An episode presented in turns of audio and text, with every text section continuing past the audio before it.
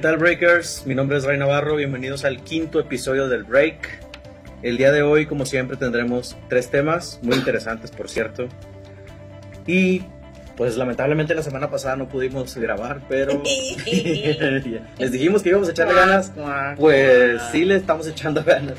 No, eh, ustedes saben, ustedes deben entender, todos tenemos trabajos, empleos, hijos. Bueno, no todos tienen hijos, pero todos tenemos trabajo. Y bueno, no todos tienen trabajo. Pero, actividades cotidianas. Actividades que hacer, no sé, a lo ¿Cómo mejor dormir? Hay gente que se queda atorada en el baño y ya no pueden salir. Oye, que la semana pasada ya me andaba porque en, el, en un piso de mi trabajo hay baños Ajá. y este, entonces el primer baño se atora la puerta y yo me metí sin celular, no sé por qué andaba sin celular, creo que nada más bajé rápido a la enfermería, algo Error, así. error número uno. Sí, Estaba leyendo las instrucciones de Glade. Sí, me, me, me, o sea, me metí a ese baño porque se me olvidó que se atoraba la puerta, hace mucho que no usaba ese baño. Y me quedé, ya, se- ya me andaba quedando atorada, cabrón, ya iba a gritar como una loca. Y pues aquí tenemos a Ale, Ale Rey. la que se atoró casi en el baño. En el baño. Sí. A todos nos ha pasado, güey. A mí también me ha pasado en mi casa. No mames, Y esa cuando- puerta no se atora. No, pero estaba solo y no sabía qué hacer. Oye, hablando de, no sé por qué empezamos con ese tema de atoradas en el baño, pero bueno, este, Mientras no te mueres tengo- en la taza. eh, yo también tengo mi anécdota. Anécdota. Eh, eso, Anécdota. anécdota, gracias. Mi nombre es a- Alex Serna, ¿qué tal? Y a mí también me pasó con, en la casa de un amigo, estábamos en una peda anteriormente, cuando estábamos... ¡Ay! ¡Pinche Ale, güey! ¡Quítate! Como les decía, este, estaba en una peda con unos amigos anteriormente. Pues casi cada fin de semana nos, nos juntábamos a tomar a la casa de un amigo. Como casi no es costumbre, ¿no? Y ya sé. Y total, una de esas, ya tenía rato que no veía a mis amigos porque pues la mayoría ya, algunos se casaron, ya tuvieron hijos, entonces pues ya no era No seguido. Y una de esas, no sé por qué, total, nos juntábamos todos los que nos juntábamos en aquella época cuando teníamos como 18 años. este. Y luego estaba platicando con un amigo y pues, ya teníamos rato que no nos veíamos. De que, no, ¿qué te dedicas ahora? Y estoy jalando de esto y así, típico, ¿verdad? Y le digo, no, ahorita vengo, güey, voy al baño. No, sí. Me meto al baño y todo. Y en eso me acababa, mi amigo me acaba de pasar su WhatsApp nuevo porque yo no tenía el, el nuevo, tenía el anterior. Entonces me meto al baño y luego ya, pues hago mis necesidades. Y luego ya cuando quiero salir no puedo salir, pinche puerta está atorada. Y digo, que no mames, puta madre, y tocando y nadie, pues todos afuera. Y que me acuerdo, ah, me acaba de pasar el WhatsApp. No, pues ahí le mando un pinche. WhatsApp. Eh, güey, ven a abrirme la puerta de tu baño, güey, me quedé encerrado. Y se la empezó a colar, jaja, esto va para Facebook. Y el güey me etiquetó en Facebook. Pues es que son cosas que pasan en la peda, en la vida y en la cancha. Qué bonito empezamos este programa. Con atoradas. con las atoradas. hay, hay otro tipo de atoradas que se dan en el baño, pero ese, ese lo hablamos en otro, en otro podcast. ya O sea, hablando de, atoradas en el baño, ahorita. Ah, sí, mi gata hoy se quedó encerrada en uno de los cuartos de mi casa Y lo agarró de baño. Y lo agarró de baño la hija de puta. Oye, pero espérate, se pudo haber hecho del baño abajo de la cama, eh, a un lado de la puerta. Ah, no. ¿Dónde se hizo? en la cama. En mero en medio. ¿Por qué no? ¿Por qué no usar la cama de baño? Un buen recuerdito para que no la vuelvan a dejar encerrada. O para que cierren la puerta de los cuartos. Pues es que ella se encierra sola, o sea, está pendeja. La vida secreta de tus mascotas. Bueno, Así es. el día de hoy les traigo un tema muy atípico porque muy rara vez se habla de este tipo de cosas. Más que nada porque la gente a veces le da un poco de miedo o lo tienen un poco satanizado, se podría decir literalmente. Pero es un tema muy bonito y, y pues me gustaría hablarles un poco sobre qué es la Wicca. ¿Ustedes saben qué es la Wicca? ¿Han escuchado hablar sobre la Wicca o qué es? La verdad, no, yo no. Nada. No. Yo sí, porque ¿Has leído algo sobre la Wicca? sí, eh, algún tiempo me llegué a interesar mucho sobre el esoterismo y Ajá. compré un chingo de libros de, de eso, de magia y todo eso, y llegué a comprar un libro de Wicca. Y muy interesante que menciones esto, porque o, exclusivamente la Wicca, como es una religión realmente, está muy relacionada con el ocultismo y con este tipo de cosas. Pero pues vamos a ver ahora qué es en realidad la Wicca y quitarnos todos los tabús que hay sobre ella. Empiezo. Realmente no existe ningún códice único que determine el origen de la Wicca. Les voy a hablar primero de cómo se origina la Wicca moderna o la religión neopagana, como también a veces la llaman. Es una religión que, fue constituida en el siglo XX por Gerald Gardner. Él fue, digamos, el pionero, el que empezó a rescatar las costumbres y las creencias de antiguas civilizaciones. Y en ellas pues se, formó lo que viene siendo la Wicca, digamos, moderna. Esta basa sus preceptos en antiguas creencias europeas relacionadas con la veneración y el respeto a la naturaleza. Es el principal precepto de la Wicca, la naturaleza. Como creo que casi todas las religiones lo son, solamente que pues van tomando ahí diferentes connotaciones en cuanto a los dioses, etc.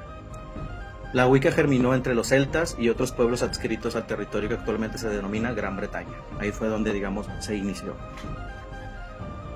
Esta misma se, se gestó en un ambiente agrario, entonces por eso es tan importante la naturaleza en esta religión, porque pues gracias a la naturaleza o había o no había comida, o sea, ellos trataban, al no tener, digamos, un concepto global de lo que era la naturaleza, o un concepto, este, ¿cómo se podría decir?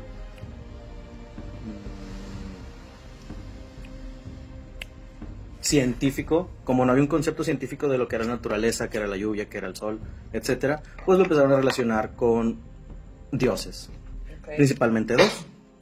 Principalmente, ¿qué, perdón? Dos Ah. dioses, o sea, era- la- los principales son dos. Eh, digamos, eh, se podría decir un dios femenino y un dios masculino, que no son en realidad masculino y femenino, pero por cómo se, eh, cómo se podría entender para la gente, es así como lo, explican, eh, lo, lo explicó Gardner y cómo se ha explicado alrededor de, en la, en la religión neopagana, más bien. Bueno, en, la necesidad humana de comprender el medio ambiente que los rodeaba dio lugar a ritos paganos. Los múltiples dioses de estas religiones simbolizaban las fuerzas naturales necesarias para la supervivencia humana, el sol, eh, la lluvia, el fuego, el aire, la tierra, etc. Como en casi todas las religiones pasa. En este, en este contexto entra otro, digamos, un, otro pilar, o más bien el pilar principal, que es la mujer. La mujer tenía un papel fundamental porque era la que daba la vida, la que preservaba la raza. Por- obviamente porque pues eran quienes tenían a los, a los bebés, a los hijos. Es por, ello que, es por esto que se respeta tanto a la energía femenina. Por eso es que muchas chicas este, se identifican con esta religión porque lejos de las otras religiones que se enfocan en el hombre, digamos, en el dios principal, pues este se enfoca un poquito más Lo aunque femenino. en lo femenino, aunque sí es equitativo, o sea, hay, hay equidad en el hombre y la mujer, pero pues hay un poco más de enfoque en la mujer porque pues es quien da la vida. Aparte, pues también se respetaba a los, se veneraba a los jóvenes, pues eran los que acompañaban a los ancianos, a los más sabios, los que iban a cazar y los que recolectaban los frutos. Entonces, pues ellos daban la comida, la mujer daba la vida, y así es como se llegaba al equilibrio. Las religiones paganas se apagaron después de que fue el, adventi- el adven- después del advenimiento de la Iglesia Católica. Ahí es cuando se empezó a apagar todas las religiones que se basaban en este tipo de, de creencias de la naturaleza, porque se tomaban como paganos o como hereje- herejía, así es. Típico. Así es, entonces el, el catolicismo fue el que empezó a hacer su desmadre al querer globalizar, convertir o no sé cómo le quieran llamar a todos. O sea, querían Sí, que era- todos fueran católicos, realmente. y, eh, aunque ahorita ya se paró un poquito, pues es la religión que predomina en el mundo. Esa y el musulmán. Así es. Son las dos más grandes del mundo. Muchísimas personas a raíz de esto pues empezaron a hacer sus, co- sus cosas en secreto. Y pues debido a esto no hay mucho, mucha documentación de cómo era realmente este, esta religión. O sea, no hay, no, no hay como la Biblia que tienen un libro completo o como el Corán o todo, todos los... Cada religión tiene su libro, digamos, en el que se basan las creencias y en el que se basan los mandamientos y en el que se basan las reglas que tienen que seguir para pertenecer a esa religión. Bueno, aquí no lo hay, solamente pues se rescataron algunas de lo, lo que se ha podido rescatar de archivos históricos, eh, runas de eh, pinturas rupestres, etcétera. Ok. Muy bien. Ahora entramos, después de, de explicar cómo fue que, que nació la Wicca a raíz de todo, de todo esto, ahora cómo fue que dejó de, cómo fue que se apagó. Y pues fue por la Inquisición. La llaman muchos la Santa Inquisición, pero de santa pues no tiene No. nada. Porque lo único que hicieron los católicos fue matar, violar, torturar. a las personas Y que todo no... Esto con permiso de Dios. Así es, o sea, más que nada por eso. Y fíjate que hay un versículo en la Biblia que dice, no dejes, no dejes con vida a ninguna hechicera. Entonces, de ahí se agarraron ellos para hacer lo que hicieron. Si eras pagano, si eras... Si no creías en lo que ellos creían, eres hereje. Y ya, se acabó, no hay más, no hay que discutir, y vas para la horca, la hoguera o lo que sea. Principalmente eran torturados antes, morían del, método de tortura más que que fueran así. Que los mataran de... sí, no. de una hecho, sola utilizaban un libro que se llama Maleus Maleficarum. Maleos Era- maleficaron, así es. Ahí es donde era vienen todos los... de las brujas, que los métodos de que se De tenían tortura. que utilizar de tortura para sacar la verdad a una bruja. Así es. todo. Cabe mencionar que casi todas las torturas tenían connotación sexual, cosa que pues para los católicos ah, modernos no, no es nada, es un tabú completamente, siendo Sí. que anteriormente pues hacían muchas cochinadas. y bueno, la Wicca en la actualidad, me, voy a adelantar a la actualidad porque lo demás es como que un poco más, lo tengo que dividir en más partes, entonces me voy a adelantar a esto. Siempre han existido enseñanzas esotéricas, ocultistas y místicas. Sin embargo, el primer códice moderno de brujería fue redactado por el mago negro Aleister Crowley, que también muchos lo conocerán, pues es el padre del satanismo, como muchos lo llaman padre del satanismo. En realidad él pues él tenía una manera de pensar más más oscura, mm, él utilizaba la magia para otros otro tipo de cosas más maléficas. Y de aquí surge la asimilación de la brujería con la magia negra, que son cosas totalmente distintas. Sin embargo, algunos años después de que Crowley hiciera su, su libro de, de las... El libro se llama El libro de la ley, así de huevos. Entonces llega Gerald Gardner, ley. así es, lo que yo estoy diciendo es lo que debe ser. Muy parecido a otras religiones. Así es, eh, apenas iba a comentar algo así. Entonces llega Gerald Gardner y dice, no, ni madres. Y empieza a cultivar la tradición wicana. A raíz de la labor de Gardner, pues empieza a expandir esta creencia del dios y la diosa. Y es como se crea la, digamos, esta religión neopagana, basada en ritos paganos, basada en creencias paganas, pero pues dándole una connotación ya más moderna. Ahorita vamos a lo del dios y la diosa. Ahorita lo vemos un poquito más adelante. ¿Cuál es la filosofía de la, de la Wicca? La Wicca afirma en base a numerosos descubrimientos arqueológicos, como les mencioné anteriormente, que esta filosofía se remonta a los pueblos paleolíticos, donde los primitivos individuos veneraban a la diosa de la fertilidad y al dios pro- protector y cazador. Volvemos a lo mismo, la mujer y el La hombre. humanidad. Así es. Algunas pinturas rupestres que se remontan a más de 30.000 años esbozan la figura de un hombre con cabeza de ciervo y de una mujer embarazada. Digamos que aquí quiero hacer una- un énfasis con lo del dios eh, pro- protector y cazador. Era un hombre con cabeza de ciervo, es decir, un hombre con cuernos. Ok. Ya vamos, Literal. vamos ahí entendiendo cómo se fue conformando el, el dios de los paganos y cómo se conforma el demonio de los católicos, que es básicamente un hombre con cuernos. Sí, sí, sí. Bueno, la Wicca rinde pleitesía al uno, o sea, la fusión del principio masculino y femenino. Esta fuerza divina no somete al cosmos, o sea, no somete a la humanidad, no te dice, yo creé esto, yo hice lo otro, sino que es el mismo cosmos. La fuerza, digamos, la Wicca ri- rinde pleitesía a la vida. Debido a que la mente humana es incapaz de comprender e imaginar esta masa ener- energética li- ilimitada y sin polaridad, pues es donde se polariza en un arquetipo de masculino y femenino, como que para que el- los Para que lo comprendamos. para que se pueda comprender un poquito mejor, se dividió de esta manera.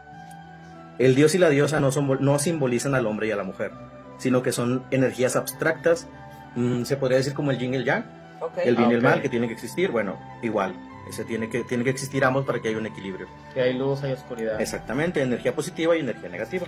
El, dio, el dios es representado por el sol o es representado por el sol y la diosa como la luna. De hecho, el simbolito del- de la diosa es la luna creciente, que vendría siendo la fertilidad, la luna llena, que vendría siendo la, digamos, cuando ya se contempló el nacimiento, o el- la, no, no es el nacimiento, es la concepción, Concepción. y la luna menguante, que pues ya vendría siendo el cierre de la, de la vida. Y el sol, pues precisamente es el círculo completo del sol y la luna arriba, formando como si tuviera unos cuernos. O sea, la luna, ah, la sí, luna sí, creciente. creo que casi todos en alguna ocasión, ya sea en un anime o Ajá. en algo, se ha visto este símbolo. Sí, de hecho ese símbolo lo vi en Yu-Gi-Oh, lo vi en Sailor Moon, entre muchos otros animes, porque pues también están basados en, en este tipo de runas y de símbolos. Entonces, pues ahí volvemos a lo mismo. Es un círculo con una luna creciente arriba, pues pareciera un rostro con cuernos. Volvemos a lo mismo del, del dios cornudo.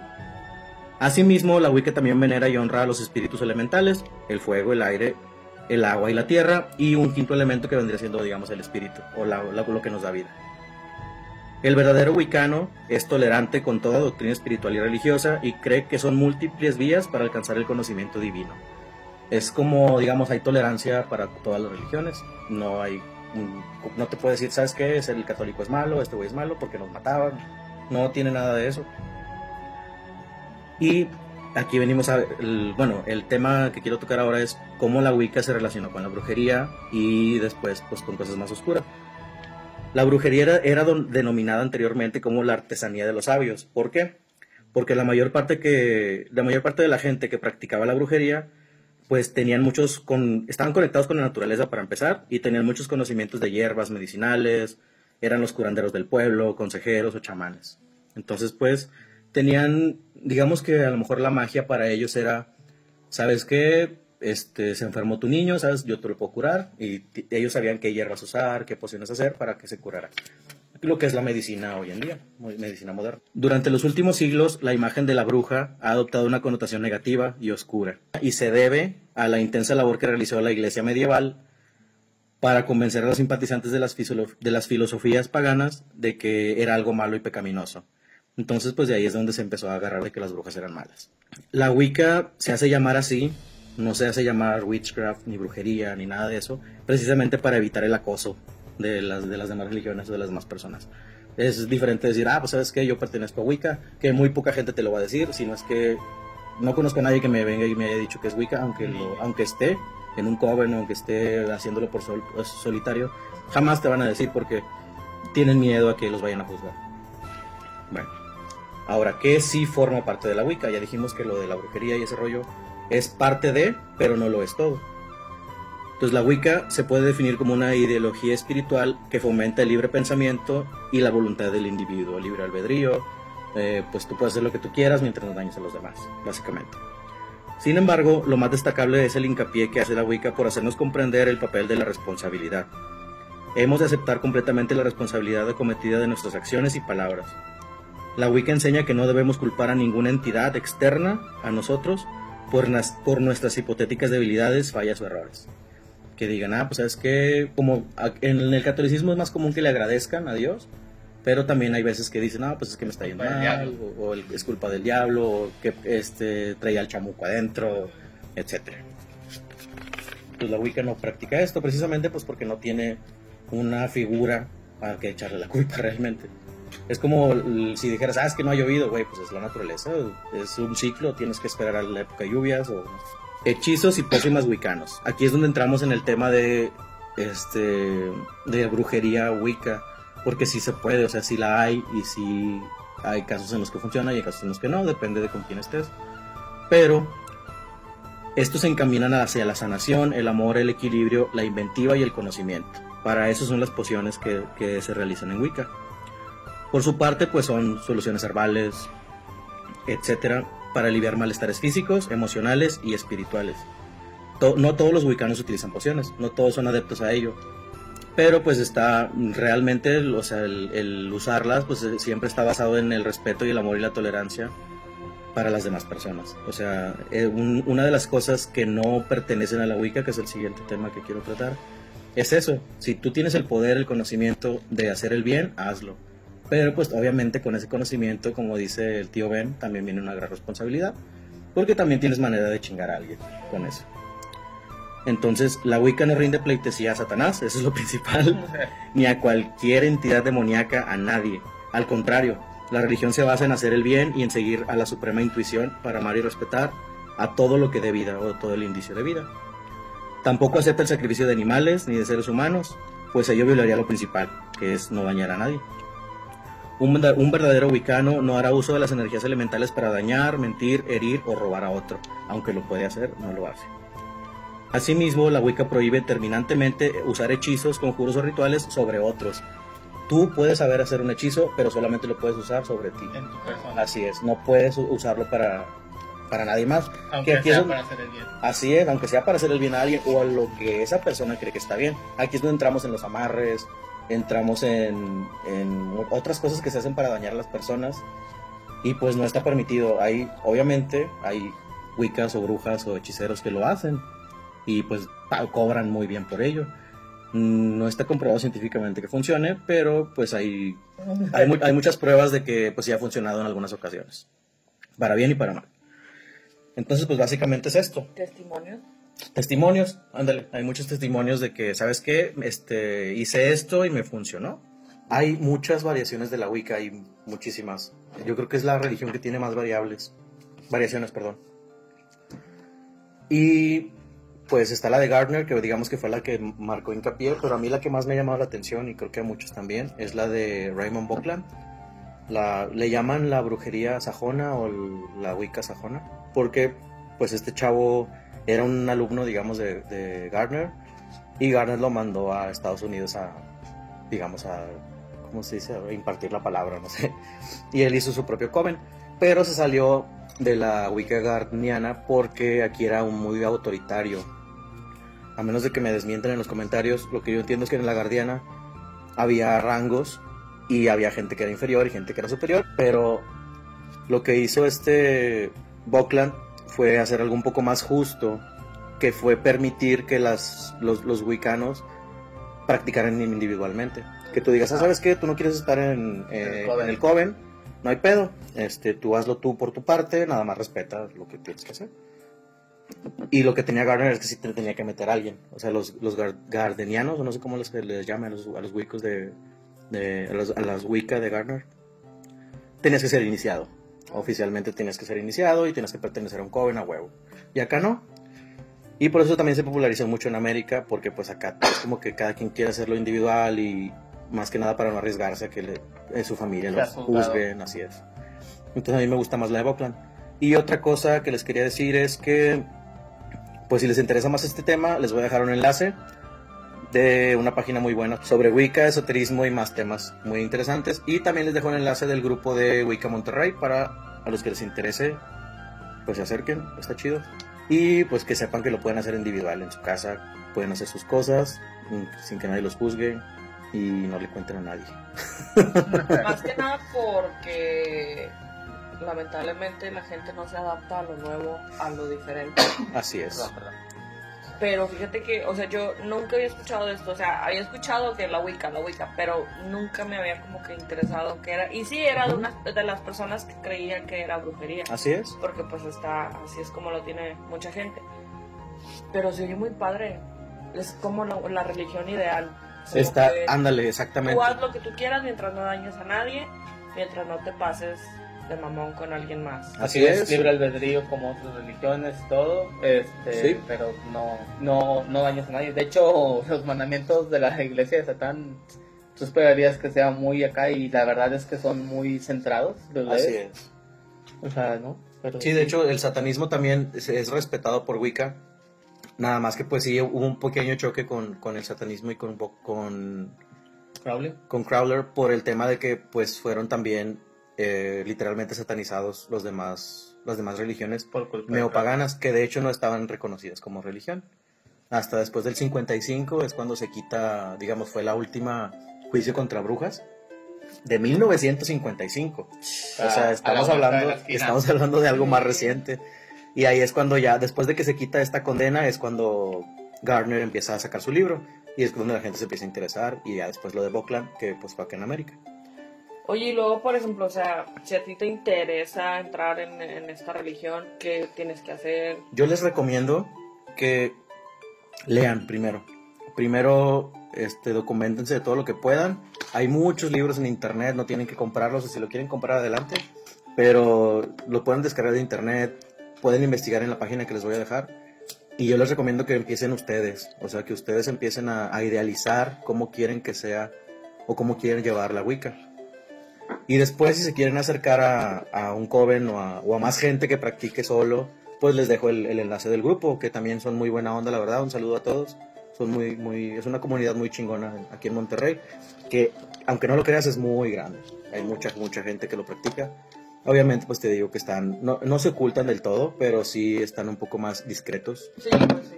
Y pues no hay iglesias, no hay templos, no hay nada de eso. Sino sí se juntan en algún lugar y pues ahí les dejo toda la información. Pero sí les recomiendo que lean, les recomiendo el, el libro de, de Raymond Buckland. Se llama Todo sobre brujería o La brujería sajona, neopagana. Les voy a dejar también el enlace del libro para que si les interesa le den. Ahora, creo que es importante aclarar que no nos queremos meter con ninguna religión Ah, no. ni nada. O sea, si tú tienes tu religión está perfecto. Pero pues es más que nada el libre este pensamiento, ¿no? Así O sea, es. la, la decisión que tú quieras tomar y todo lo que tú pienses de cada religión. Así es. Yo como lo comenté en el podcast pasado, yo no sigo una religión. O sea, yo creo en que hay alguien, pero no sigo una religión. Precisamente por eso, porque pues es como dicen, ¿no? Muy, muy, muy religioso, pero luego vas a la iglesia y, y luego sales y ya estás hablando mal de la gente, estás Así es. buscando cómo hacer daño. Y es por eso que yo dejé de seguir la, la religión, porque se me empezó, a mi parecer, se me empezó a hacer muy hipócrita. De hecho, y bueno, el, uno de los fundamentos principales de Wicca pues es eso, respetar las demás religiones Ajá. y pues no juzgar tampoco porque pues no somos nadie para juzgar realmente. Sí, porque por ejemplo un católico, un cristiano, un cristiano siempre le está echando al católico, el católico siempre le está echando al cristiano, un budista, o sea, cosas así, ¿no? O como los musulmanes que entre ellos se echan. Sí, O sea, sí son cosas, son, son cosas delicadas. Y pues sí, o sea, no estamos en contra ni a favor de ninguna, cada quien practica lo que quiere. Lo que quiere. Y pues les quería hablar de este tema porque me parece muy interesante y yo creo que a mucha gente también le va a interesar. es meramente información. Informativo y pues también Información que cura. así es. Y bueno, ahí queda mi tema, espero que les haya gustado y pues seguimos. Bueno, pues yo traigo de mi tema favorito que ya les había comentado, que son los asesinos seriales. ¿Los asesinos seriales son esos que te salen en el cereal y te matan? Sí. ¿Cómo lo supo? Lo Sí. que no saben ustedes es que Ya se me hace sospechoso. ella tiene ese- principios de asesinos. ya se me hace No. sospechoso ese conejo del cereal, se veía medio malandro. Sí, como que tanta felicidad no, no. Era el- No, ¿Y sabes cuál es peor? El piratita del. No me acuerdo qué cereal es. Es un pirata. También De se, ve, rara. se ve medio malo. Es el, es que es el, es el conejo de la película de Donnie Darko. ¿Sí la han visto o no la han visto esa Sí. película? Sí, claro. Y ni hablar del duende de hecho, Lucky Charms. Ese güey también se ve ah, también. Bueno, Así es. empecemos. Pues yo les voy a hablar de eh, Candyman. Eh, es un asesino serial. Su nombre real es Dean Arnold Core. Nació en Fort Wayne, Fort Wayne Indiana, eh, el 24 de diciembre de 1939. Y este murió el 8 de agosto de 1973. Entonces, fue un asesino en serie estadounidense, obviamente. Lo que se me hace curioso aquí es que es un asesino en serie y nació el 24 de diciembre. Podría ser el anticristo. Tal vez. Que junto con dos cómplices adolescentes, David Owen Brooks y Elmer Wayne Henley Jr., secuestraron, violaron, torturaron y asesinaron al menos a 28 niños en una serie de asesinatos que abarca desde 1970 a 1973 en Houston, Texas. Los crímenes se conocieron como los asesinatos en masa de Houston. Salieron a la luz después de que Henley disparó en repetidas ocasiones a Cole hasta que Henley, perdón, Henley disparó en repetidas ocasiones a Cole hasta que cayó muerto y llamaron a las autoridades. Este hombre murió a los 33 años. Este fue una- por una herida por arma de fuego y pues pérdida de sangre. Em, este hombre medía 1,80. El Alto el alto. vato. Sí, era alto. Sí, que es algo que, que he visto que la mayoría son, un altos. Y la mayoría son de Estados Unidos. También. Sí, también hay latinoamericanos. Ah, hay claro. uno que está Sí. cabrón, se llama, el- le dicen el monstruo de los Ángeles. Ah, sí. Ah, ese güey está. Ese está bien cabrón también. Se me hace que este güey se queda pendejo. Sí, de vez. hecho, escuché que de, de Coral decían que era el asesino que más ha matado gente, pero no, porque este güey que les comento mató como a más de 300 niñas. Tal vez lo estaban comparando con los de Estados Unidos. Sí. No con, con los latinos. Sí, con, vaya, en su área local nada más. Así es. Ahorita que comentaste, tengo, no sé por qué, digo, tengo que comentarlo.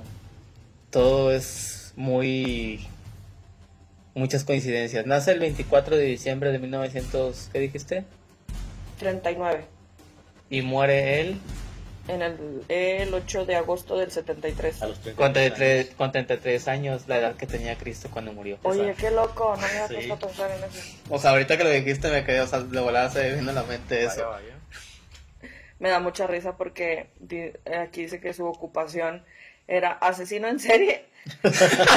O sea, tiene su página de Wikipedia. Ocupación, asesino en serie. Sí. y ex militar electricista. Ok. Oye, ese sería un buen inicio de Tinder. Mm. Su currículum es bien cabrón. ¿Qué es tu ocupación? Pues soy asesino en serie en ¿Y mis los tiempos domingos? libres. En mis tiempos libres soy un Electricista. electricista. bueno, pues Cole también era conocido como Candyman y el flautista de Hamelin. Por los niños. Por- Así es.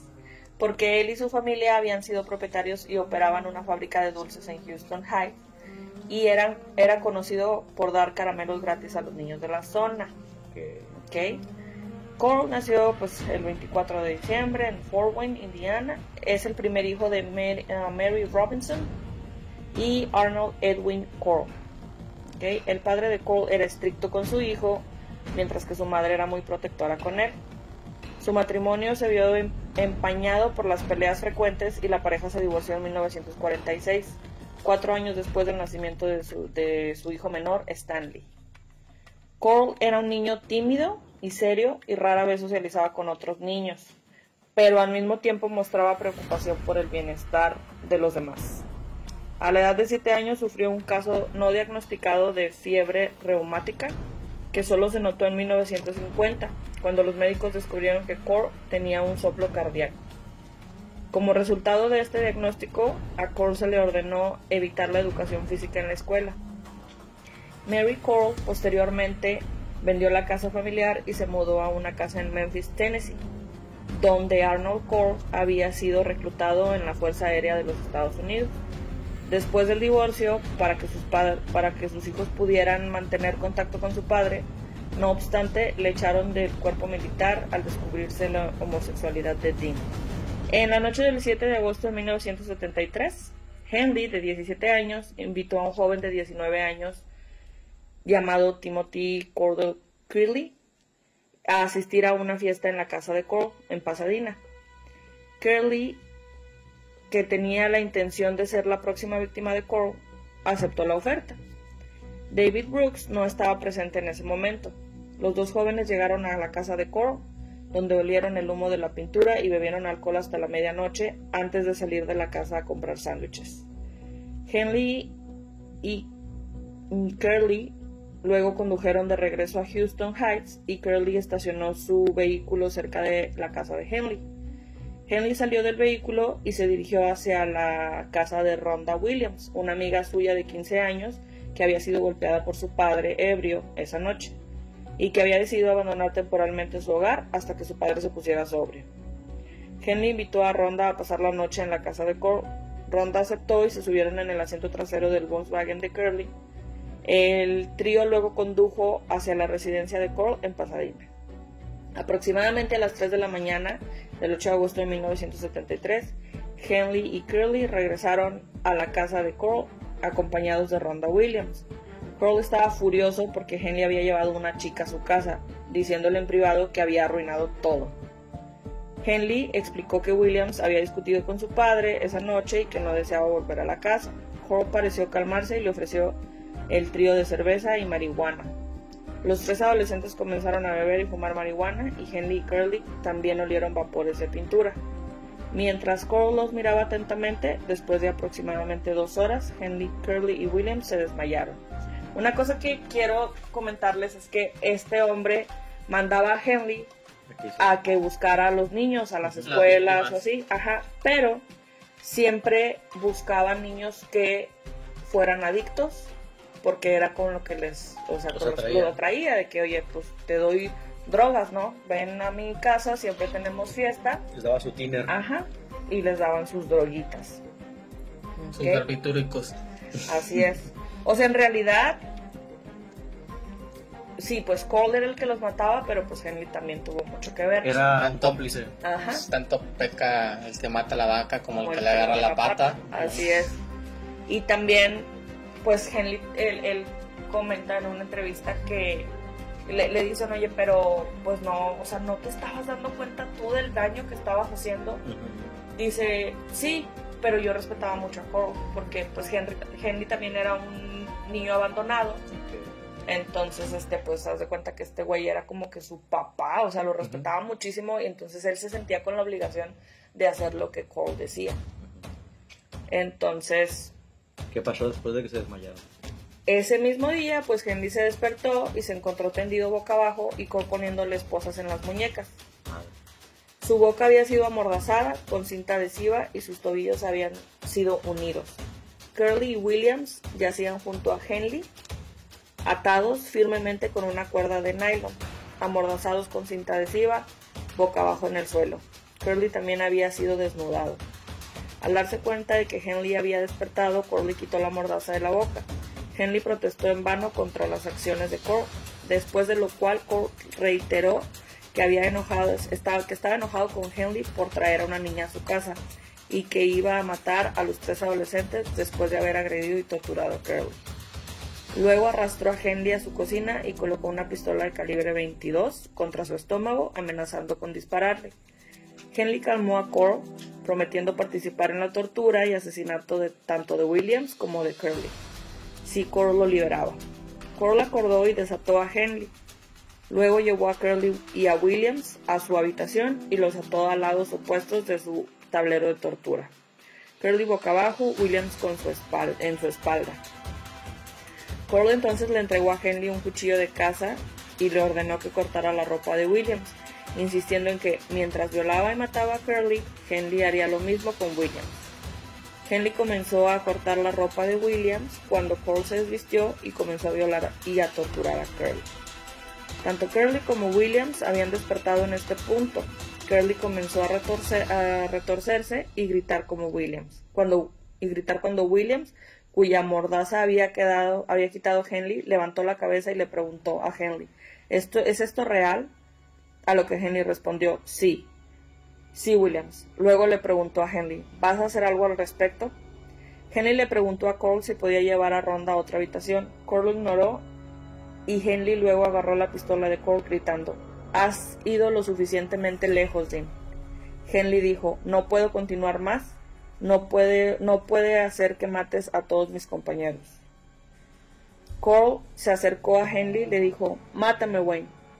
Henley retrocedió unos pasos mientras Cole continuaba avanzando hacia él gritando, no lo harás. Henley disparó a Cole, gol- golpeando en la, golpeándolo en la frente. La bala no penetró completamente en el cráneo de Cole. Cole continuó dando bandazos hacia Henley, después de lo cual el joven disparó otras dos balas hiriendo a Cole en el hombro izquierdo, y Cole se giró y salió tambaleándose de la habitación, golpeando la pared del pasillo. Henley disparó tres balas adicionales contra su espalda y hombro mientras Cole se deslizaba por la pared agonizando en el pasillo fuera de la habitación donde los otros dos adolescentes estaban atados. Cole murió desangrado, donde cayó su cuerpo desnudo y hacia boca y hacia boca abajo contra la pared. Madre santa. Henley recordaría más tarde que después de haber disparado a Cole, el único pensamiento dominante en su mente en los momentos inmediatamente posteriores fue que Cole se había sentido orgulloso de la forma en que había reaccionado al enfrentamiento y agregó que Cole lo había, est- lo había estado entrenando para reaccionar rápidamente y reaccionar rap- y reaccionar y esto fue lo que hizo. O sea, él le había dicho que en el momento que tú te sientas amenazado, mata.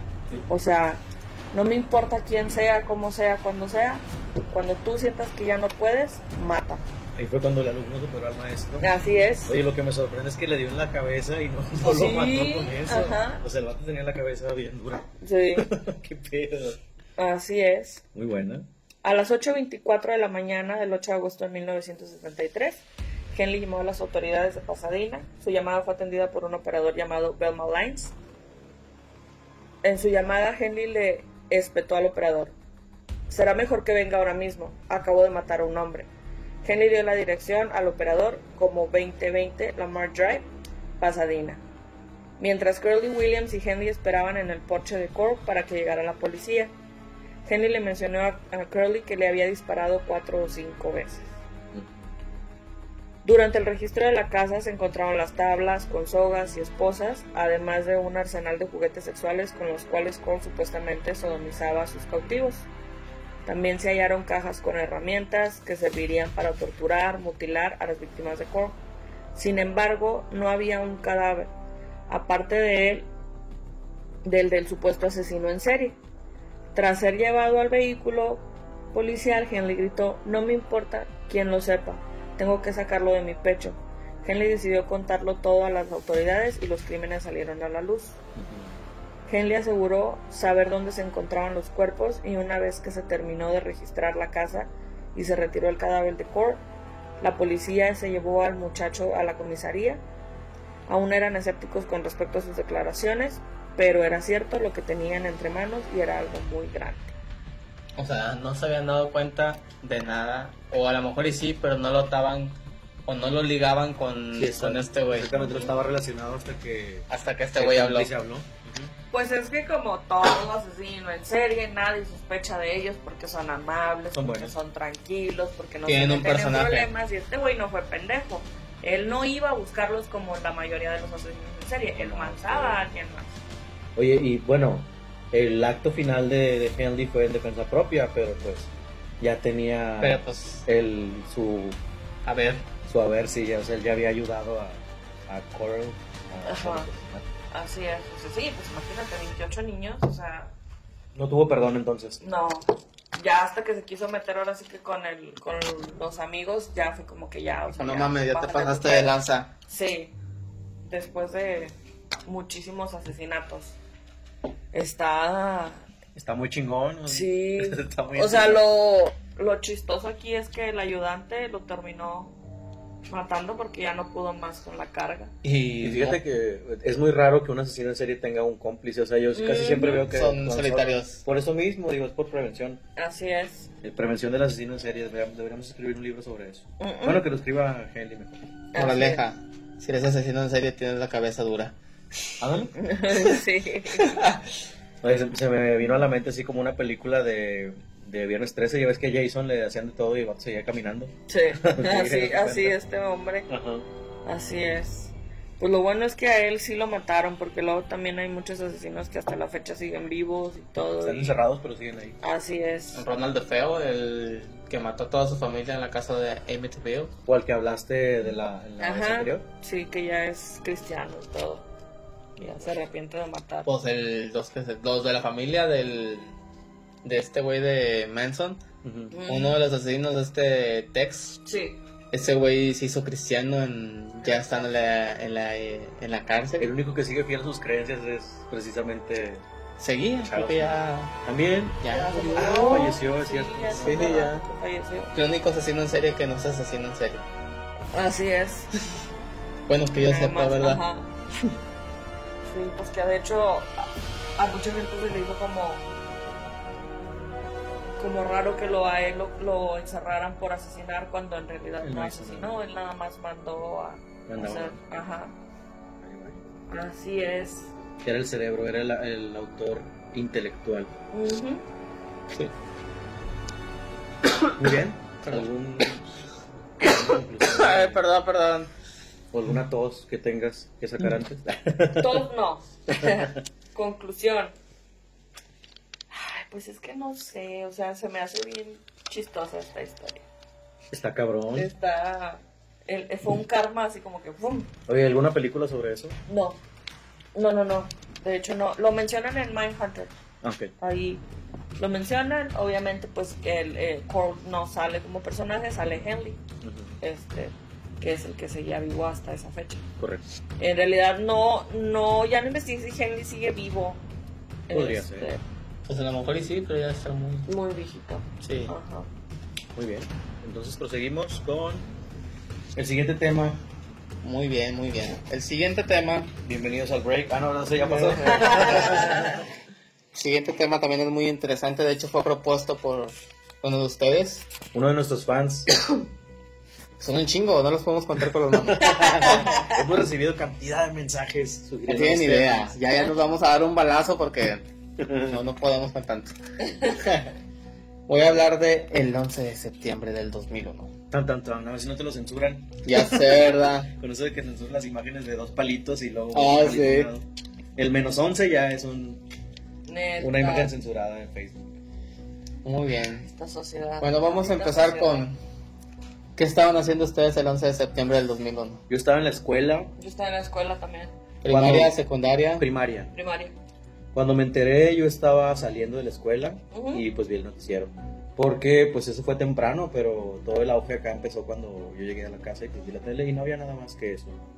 Sí, de hecho estuvo curioso porque no recuerdo por qué ese día mi papá no, no fue a trabajar. Mi papá pues tenía su negocio propio en ese entonces. Ajá. Y ese día no fue a trabajar, no recuerdo por qué, la verdad. Este, y estaban él y mi mamá viendo. Ah, El, noticias. el- noticias. el desmadre. Sí, pero pues no manches, en ese entonces yo tenía como. ¿Qué año fue? 2001. Yo tenía 11 años. Entonces yo tenía 10. Bueno, yo el 11 de septiembre del 2001 yo estaba en la preparatoria. ¿Cuántos años tenías?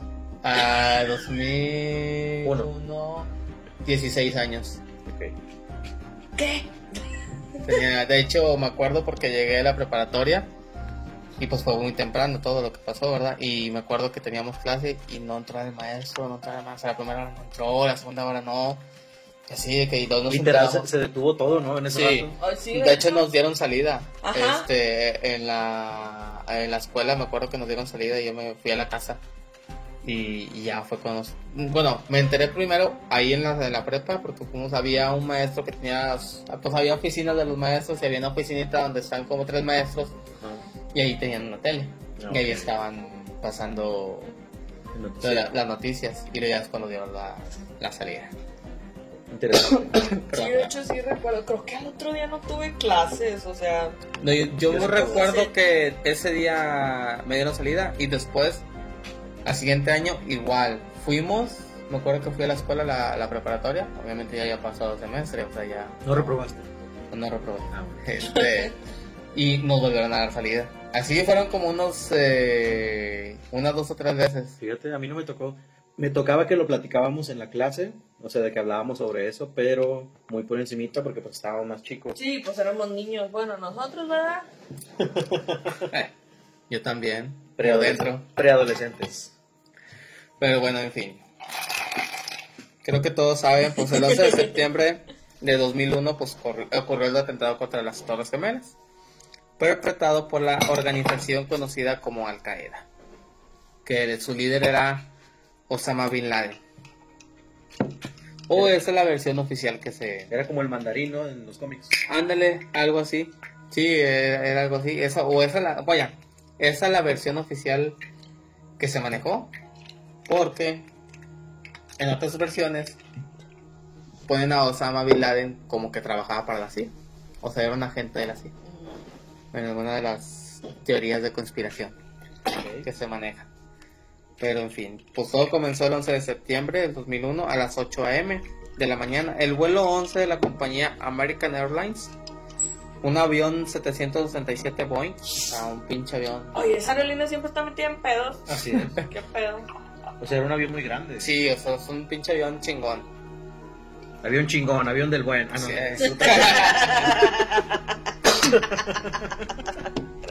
De esos que es Ah, no, ¿verdad?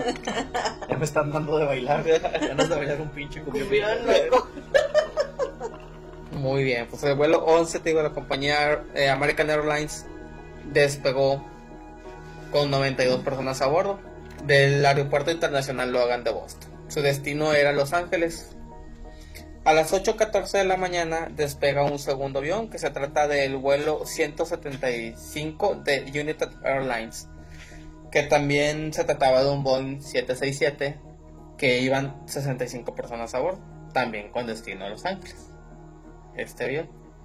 Todo parecía ir muy bien, salvo que a las 8.19 de la mañana se comunican a, la a las oficinas de American Airlines, se comunica una persona y contesta una persona que es la que hace las reservaciones de vuelos. Era la única persona que estaba en ese momento en las, oficinas de, American Airlines. La persona que está al otro lado del teléfono es la azafata Betty Young, que le informa a la persona que está haciendo la en la oficina las reservaciones que al parecer el avión, el vuelo 11, ha sido secuestrado. Entonces se queda como que muy confundida, o sea, no sabe si es broma, si es verdad, este, no sabe nada, o sea, nada más se queda así como que, o sea, le informa esto, pero la... Esta llamada no fue hecha por radio, ya ves que los aviones tienen su red, o sea, fue hecha por un teléfono particular, o sea, por el teléfono particular de la, persona. sí, de la, de la aeromoza esta. Es extraño porque cuando ya está eh, sobrevolando, pues no hay señal celular. A menos de que estén usando la tecnología para de intercomunicación. Sí, fue una llamada personal. Total. Pasa esto. A las 8.21 de la mañana, el vuelo 77 de American Airlines des- despega del aeropuerto de Washington con dirección a Los Ángeles también. Ya van tres vuelos. Sí. Es el 11, el 175 y el 77.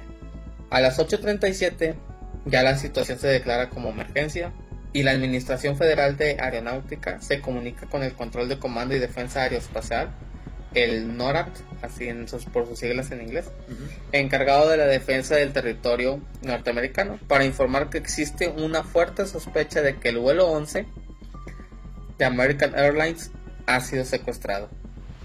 Cuatro minutos después, el vuelo 93 de United Airlines, con 44 personas a bordo, despega con dirección a San Francisco. Para este momento ya se confirmó que el vuelo 11 Ya ha sido secuestrado. A las 8.46 se sabe que ya el vuelo 11 ha sido secuestrado y está siendo piloteado por un piloto extraño, o sea, alguien ajeno a, a la aerolínea. Que no sigue, le están dando instrucciones de dónde dirigirse y todo y no sigue nada, ignora todo esto. El NORAD no ha reportado estos incidentes, más que lo único que ha hecho es enviado un avión que patrullaba la zona para ver qué onda. A las 8.46 con 30 segundos, el vuelo 11, del cual se sabe que está secuestrado desde hace media hora, se estrella directamente contra la torre norte del complejo conocido como el World Trade Center. De más de 100 pisos, que acaba de ser golpeado por un avión chingón, lleno de combustible porque iba saliendo de Boston, Ujú. y Boston ahí de Nueva York pues no está tan lejos, entonces no había gastado mucho combustible para Bueno. llegar ahí a, a Nueva York. Entonces se enteran de que se dan cuenta de que acaba de ser golpeado por un avión, digo, como dicen, lleno de combustible, prácticamente lleno de combustible, y empieza a arder. Y pues todos hemos visto las imágenes, ¿verdad? Donde se ven las bolas de fuego en los, Sí. en los pisos altos y se ve todo. Para esto, hay varias televisoras precisamente ahí, no en exactamente para cubrir notas de, de eso, o sea, se- estaban en otras cosas, pero lo curioso es que había muchas televisoras ahí.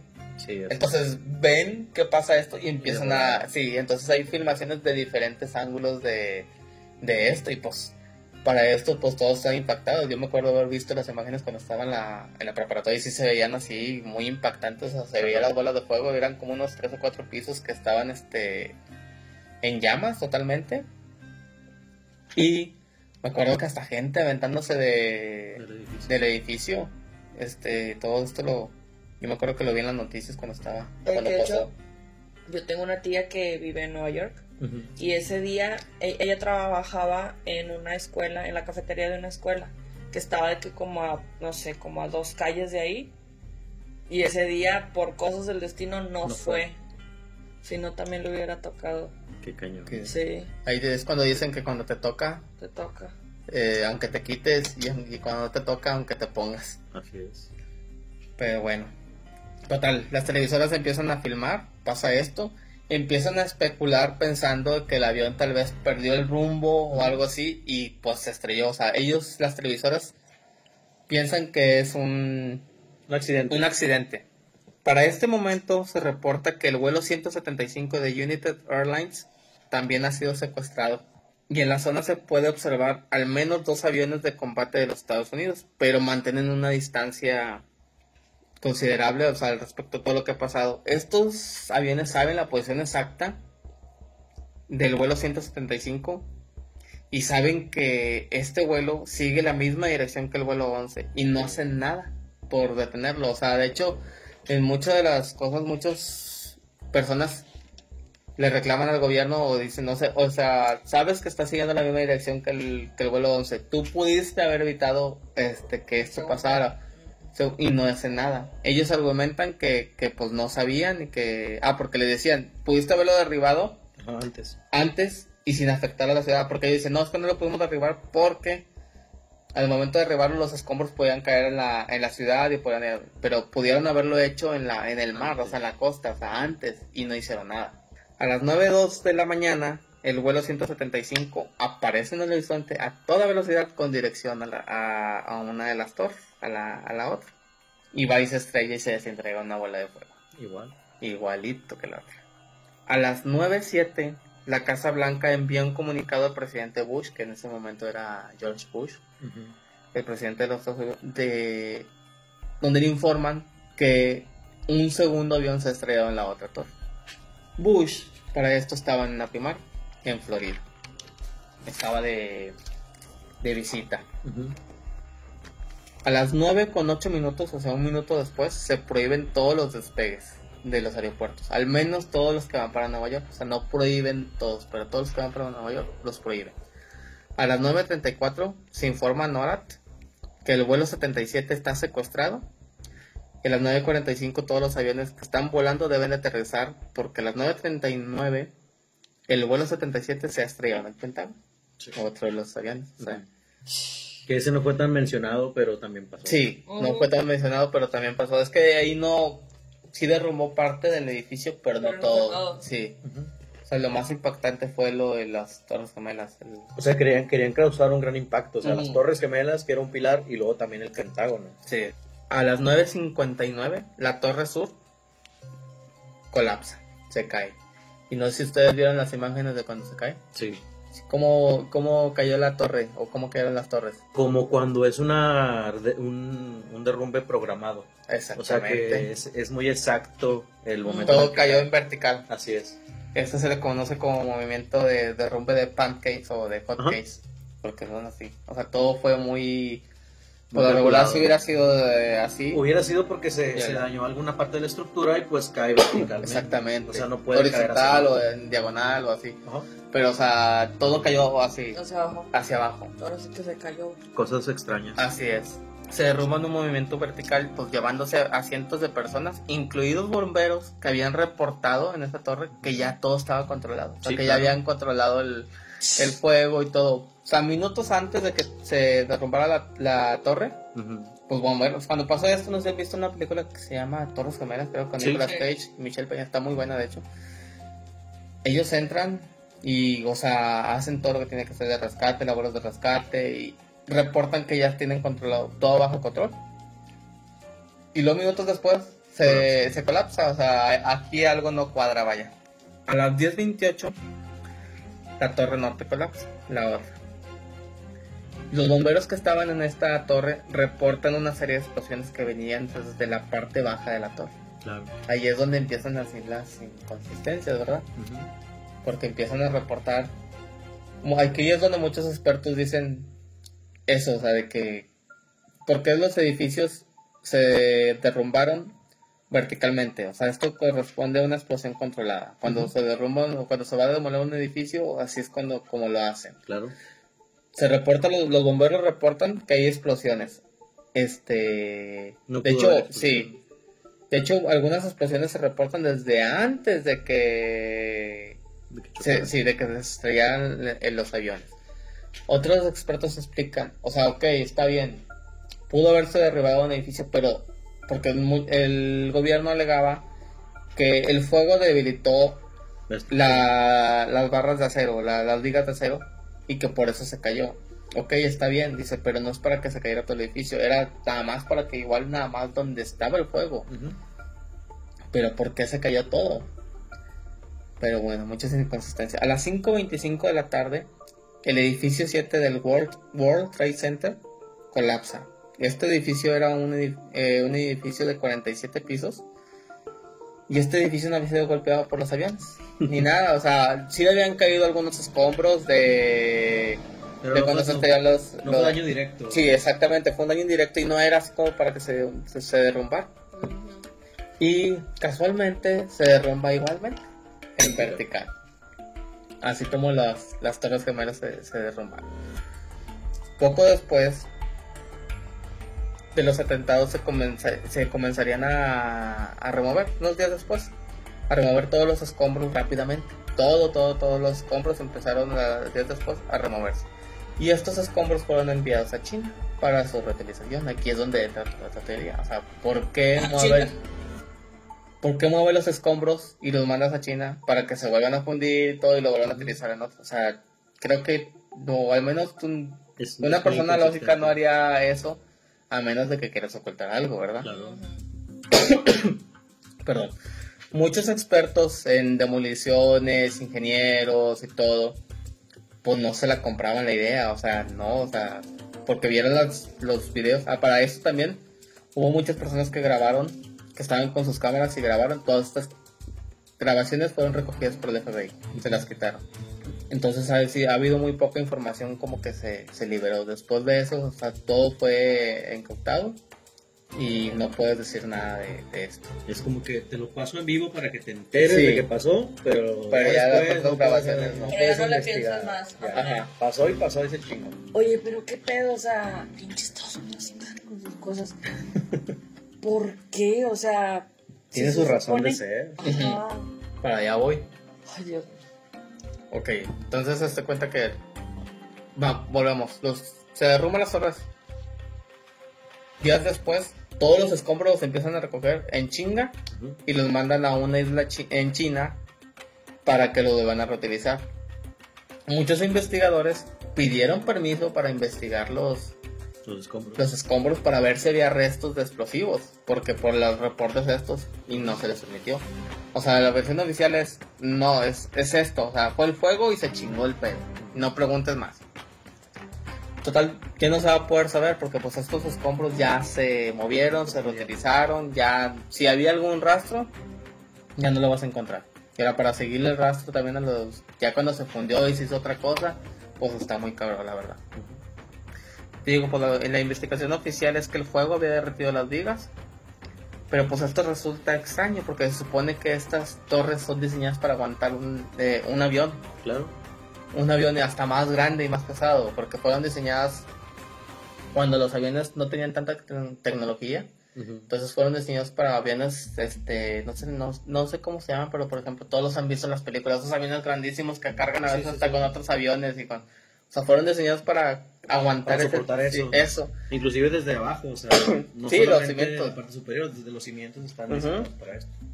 Ahora vienen dos aviones y se estrellan y se derrumban y casualmente se derrumban ve- verticalmente. Pero bueno, en mi opinión personal, pues creo que, o una, es como le decía hace un momento, Estados Unidos lo, pro- lo provocó y dicen que Bin Laden era un agente de la CIA, entonces lo utilizaron como chivo expiatorio para Claro. que para eso y la otra es que yo la que yo creo es que Estados Unidos necesitaba una excusa para, Para invadir, la guerra. para invadir a, Claro. a Irak porque se dieron cuenta que había petróleo pero no podían entrar directamente ahora Estados Unidos no es la primera vez que hace esto No. en la Segunda Guerra Mundial, Estados Unidos no estaba involucrado directamente. Después viene lo que es el bombardeo de Pearl Harbor. Entonces, ya cuando bombardean Pearl Harbor, Harbor, perdón, Harbor. es cuando Estados Unidos ya decide entrar de lleno a la Segunda Guerra Mundial, porque no estaba directamente, o sea, apoyaba a los británicos con armamento y así, pero no estaba No directamente. estaban peleando. metiendo los chingazos. Exactamente. Después de esto, ya entran directamente. Estados Unidos sabía que iban a bombardear a Pearl Harbor, Claro. pero necesitaban una excusa para poder entrar a la guerra. Entonces no hicieron nada. Aquí también los vuelos estos que estaban ahí cerca, los aviones, sabían que estaban secuestrados los aviones y todo, y no hicieron nada. O sea, hubo inconsistencias de que no les avisaron que estaban secuestrados hasta un minuto después. O sea, ya cuando se habían estrellado, ya les avisaron.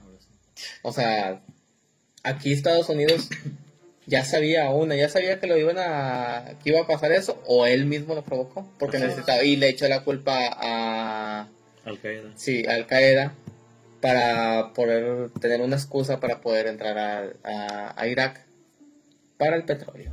Según ellos para la libertad, pero no es cierto.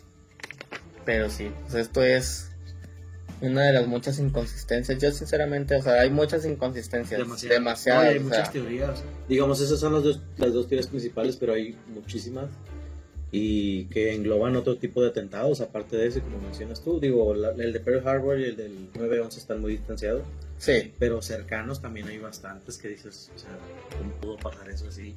¿Y Ahora por se qué supone que Estados Unidos tiene un chingo de tecnología. Ándale, la seguridad que se cargan Sí. y todo eso no tiene No, y, sentido. y un- otra de las cosas que, que se generaron a partir de este atentado, muchas cosas de seguridad obviamente, pero se empezaron a implementar muchísimas, muchísimos protocolos en las fronteras, principalmente en México, porque también aquí, o sea, nosotros pues que, diga- digamos, todos sabemos que se, se puede pasar la droga y todo ese rollo, o viene Sí, desde abajo, sí. viene desde el sur, pero desde ahí se pusieron más, digamos, más Sí, hubo más estrictos este, más estrictos en los aeropuertos y ya. en los aeropuertos, en las carreteras, se implementaron muchísimas Medidas de seguridad nuevas. Así es. Sí, pero pues. Siento que Estados Unidos es el niño cagón de la primaria. Así ándale.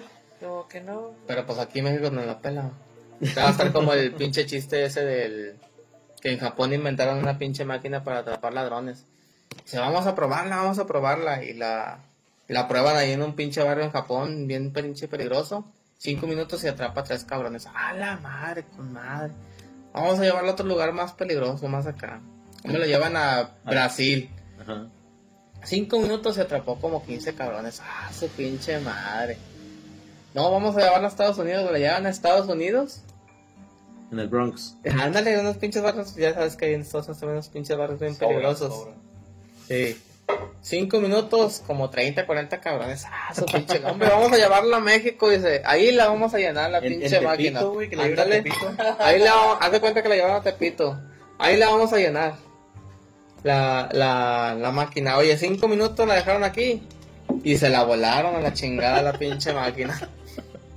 A huevo. Viva México.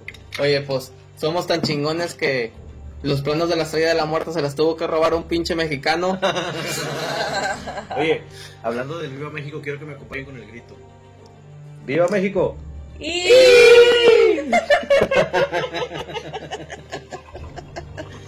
¿Qué cosas tiene la vida? No, pues está muy, muy interesante el tema y creo que si les interesa también conocer un poco más, igual les dejamos ahí una liga para que vean las teorías conspiracionales del 9-11 y entre otros más. Y un video muy interesante que vi en la mañana, me gustaría también compartirles, pero se los pongo en comentarios porque ahorita no, no, no me acuerdo.